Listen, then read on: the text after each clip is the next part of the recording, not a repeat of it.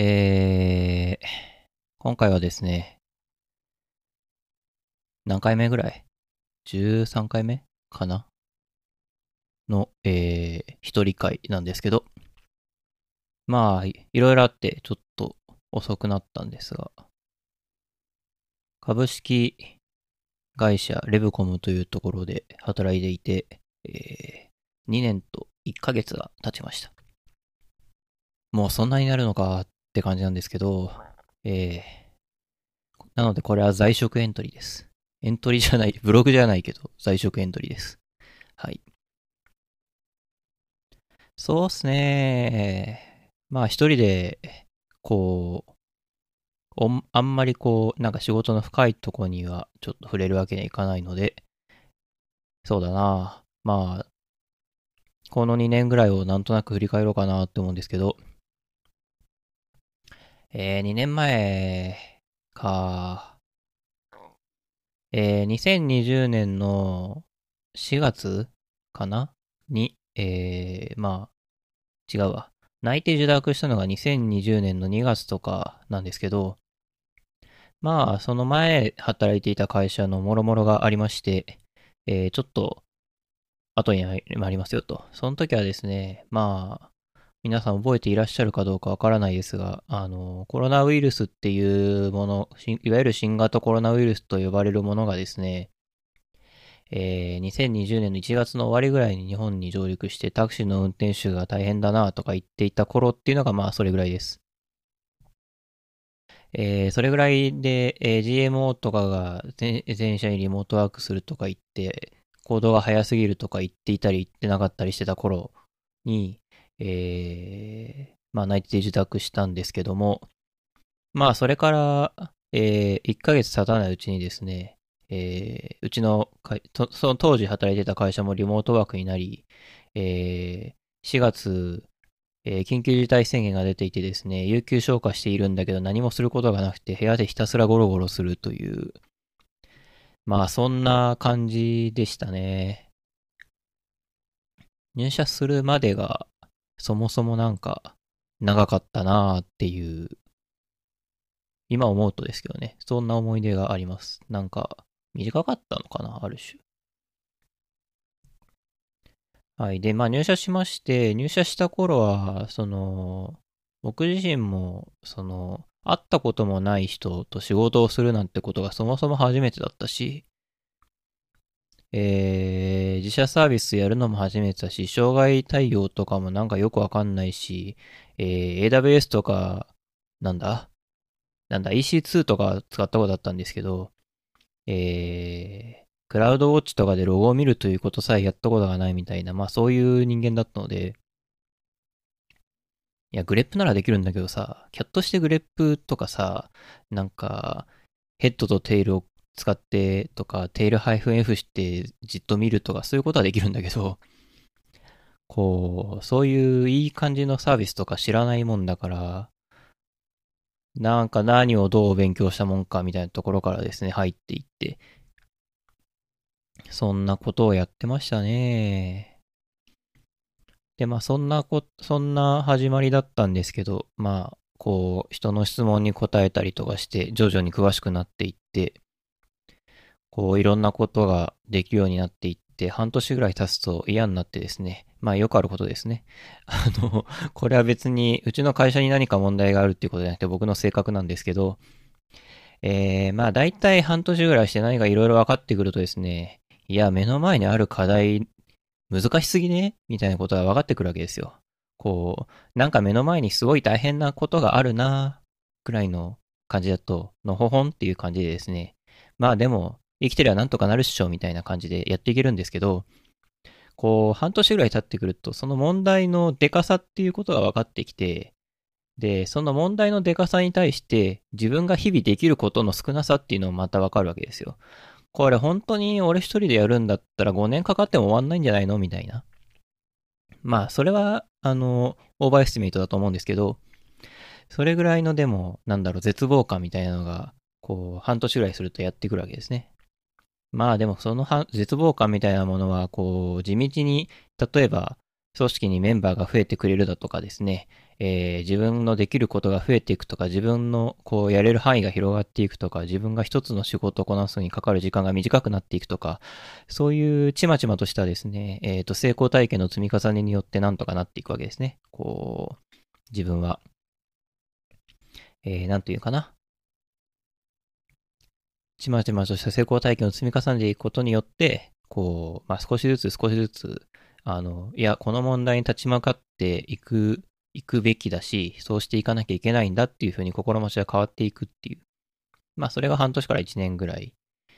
かけて起きたことだったかな。だから去年の今頃ぐらいが割と一番そのモチベーションが高かったかなと思います。いや、今低いのかっていう話に関してはちょっと後で話すとして。で、まあ、いろいろあって、去年の夏、秋ぐらいまでは、なかなか駆けつけ、駆け抜けようと頑張っていたんですけど、まあ、そうですね。最近は、最近はというか、まあ一年半ぐらい経って、この半年ぐらいは、果たしてどうしたもんかねっていう気持ちです。なんだろうな。正直なことを言うと、一年前のように熱中はしていないな、とは思う。ただそれがすごいネガティブなことかっていうと、まあそうでもないなとも思っていて、まあ一年前はある意味、なんか視野が狭かったと言いますか、あんまり冷静じゃなかったなとも思うわけですよ。今の方がまだ冷静だなとも思っていて、その上で、こう、なんだろう。まあ、冷静であるがゆえに、こう、なんだろう、なんて言うんだろうな。やる気があるようには思えないというか、情熱的ではないと言いますか。まあ、そういう状態ではあると思うんですよね。うーん。でもまあ、最近なんか考えていることとしては、こう、いわゆる、その日本型雇用っていうやつがあるじゃないですか。メンバーシップ型雇用とか年功序列型賃金とかそういういろんなこととセットで、えー、っとまあ言うなれば会社っていうのは一度入ったら基本的には辞めないものでその会社で、えー、一生働き続けるというのが当たり前だった時代っていうのがまあかつてあるわけですよ。まあ僕は僕を含め、僕も、僕も僕の知っている人も含めて、そういう会社で、えー、長期間働いている人の実態っていうのを正直知らなくてですね、えー、まあそもそも僕が今まで働いてきた会社っていうのは、あのー、設立してから10年経ってない会社がほとんどなので、その、なんだろうな、20年とか30年とか同じ会社にいる人の気持ちっていうのは、まあ当然僕はその当事者、若いからね。僕はその当事者じゃないからわかんないし、えー、その実例も知らないし、そういう人と直接会話したことはまあほとんどないみたいな、そんな感じなんですよ。で、えっ、ー、と、ちょっと話がそれたけど、そういう、なんだろうな。言うなれば、会社との付き合い方、会社との、その、関係性っていうのは、うーん、まあ恋愛で例えると、こう、今までは、なんだ、恋人同士みたいなものを求めてきたのかなと思っていて、自分はですよ。こう、なんだろうな。こう、ミッションに共感して、事業に胸が躍って、みたいな。日々の仕事が最高に楽しいみたいなね。まあ、あの、究極的に美化するとそういう感じ。究極的に美化しただけなので、別に僕が本気でそう思っているかっていうと、多分そうではないと思うんだけど、まあ、そういう感じの、こう、付き合い方。会社に対して、自分の生活に対してそういうものを求めてて、まあ、こう、なんだ、冷めたら、それで関係性も終わりみたいなね。なんかそういう感じなのかなって思ってたんですけど、いやー、まあ、会社員6年ぐらいやってて、もし仮に次転職したら4社目とかになるんですよ。冷静に考えて多いなと思って。うん。いや、やっぱね、4社は嫌ですよ。嫌っていうのもなんか変だけど。こう、いや、まあもちろん、こうね、えー、自分が入りたいと思う会社に入れるのであれば、それは、あの、喜んで入りたいと思うんですけど、いや、積極的に、これ以上、経歴に会社を増やすっていうか気持ちでは正直もうなくなっていて、それは、あの、今の会社の業務が面白いとかつまらないとかとは関係なくそう思うんですよね。なんか、長くその会社にいたからこそわかることっていうのが、やる気があるとかやる気がないとかなんかそんなのとは関係なくあるんじゃないかなと思うように最近はなっていまして、まあ、当時はね、その気持ちが上がらなかったんですけど、以前いた会社で人事の人が、あの、結構いろんな人が、僕も含めてなんですけどね、結構いろんな人が退職していくって中でも、いや、私は人事なんで、私は辞めませんみたいなことをおっしゃっていた方がいてですね。いやー、なんか、その時は第三者的にただかっこいいなって思っただけだったんですけど、そういう自分はそういう選択はでもしないだろうなともその時思ったんですよね、裏で。まあ、その人は人事だからっていうことでおっしゃっていたけど、まあ人事とか、えー、まあそういう役割とか関係なくて、やっぱり3年しかいなかった人と、5年いた人と、10年いた人とで、まあ、なんだろうな。その事業のフェーズが仮に全く平坦なものだったとしても、やっぱ全然違うんじゃないかなって思うんですよね。その、なんだろうな。得られる経験の質が変わるんじゃないかなと思って。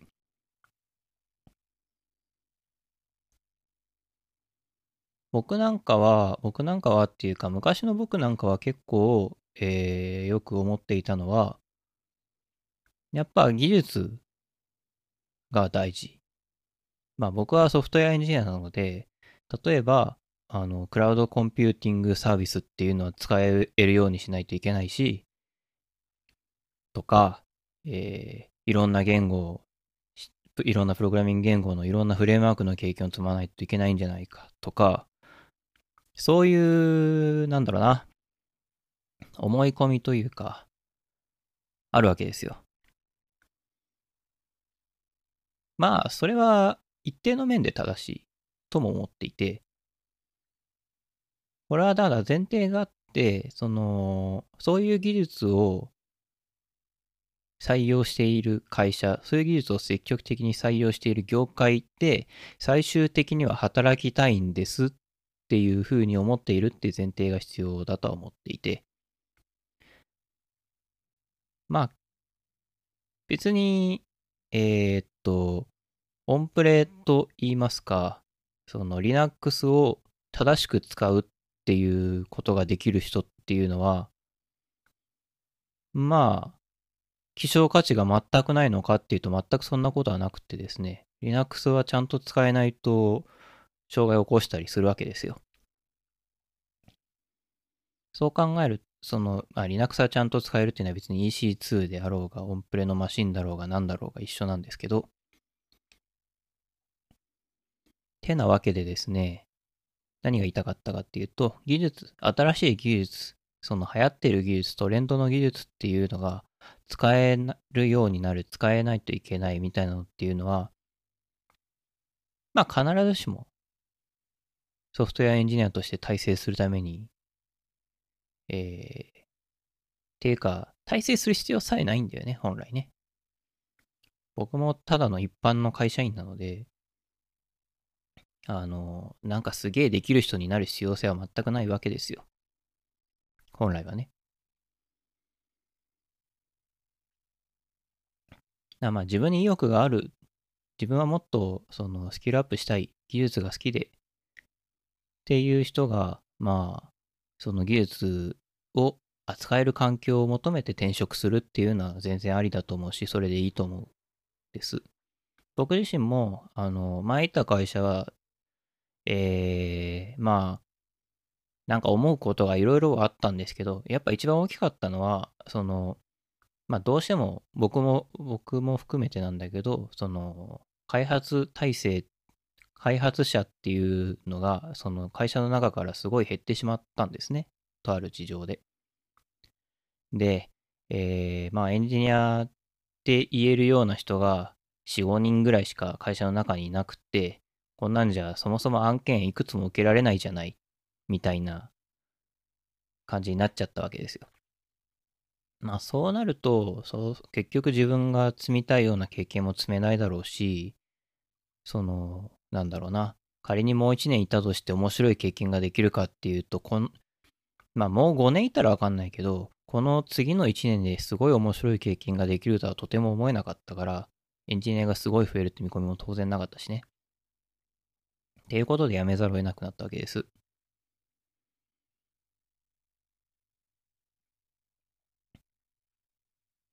で、えー、っと、何の話だ？そう。あのー、うん。えー、っと、技術。そうだ、結局技術力を、その、欲しい、技術力を鍛えないといけないと思っている人は、その、働かない、働かないといけないっていうか、場、その技術力を身につけられるような場を求めて移動するっていうのはありだと思うんですね。で、まあ、その行為自体はいいと思うんだが、やっぱり僕は思うのは、長く一つの会社にいるっていうことも、なんかそれだけで価値があることなんじゃないかなっていうのを最近思い始めている。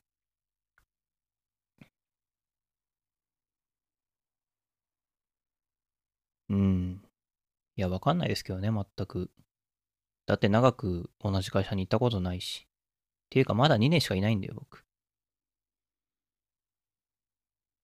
どうすかね。僕、あの、前の会社辞めた時に次の会社3年いたいなって思ったんですよ。ね。えー、3年なんだって今思うと思うんだけど。うーん。まあ、あの、正直僕はすごい勢いで気が変わる人なので、1年後にまた転職活動とかしてるかもしれないし、えー、1年後どころかもっと近い未来、半年後とか3ヶ月後とかにしてるかもしれないけど、それはね、未来のことはわかんないから、そう思うんだけど、でもやっぱね、少なくとも今は、まあ、今の業務全然やる気ないわけじゃないし、まあやっていって、それなりに価値があるだろうなとも思っているし、冷静に。打算で、まあ、しばらくは面白い経験ができるだろうなとも思っているんだけど、まあ、打算なんですよ。昔は、昔はっていうか、まあ、昔か。昔は打算で残るぐらいだったらやめた方がいいんではって思ってたんですよね。まあでも、まあ、そう思う気持ちは今もないではない。でもまあ結局さ、いる理由なんてものは自分で決めるもんだからさ。誰かに与えられるもんじゃないし。いる理由を与えてくれるような組織がもしあったら、それはすごくいい組織だと思うけど、まあでもね、結局、何もじ、何もかも自分で決めるしかないからさ。なんかどうでもいいなと思って、このど どうでもいいなっていうのは、その、会社のことがどうでもいいとかそういう話じゃなくて、なんだろう。周りの人が提供しようとしてくれるインセンティブとか、周りの人がこう、えー、かけてくれる言葉とか、もちろんありがたく受け取ることもあるんだけど、でも同時にどうでもいいなとも思っていて、やっぱ自分が本気でやりたいと思うこと、自分が目の前、この道に進んでいくんだって思えること、それが全てだよね。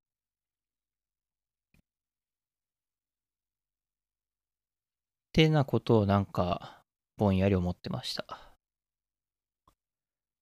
えー、この1ヶ月ぐらいそんな感じで、ああ、2年経ったなこの2年、ね、えー、次の1年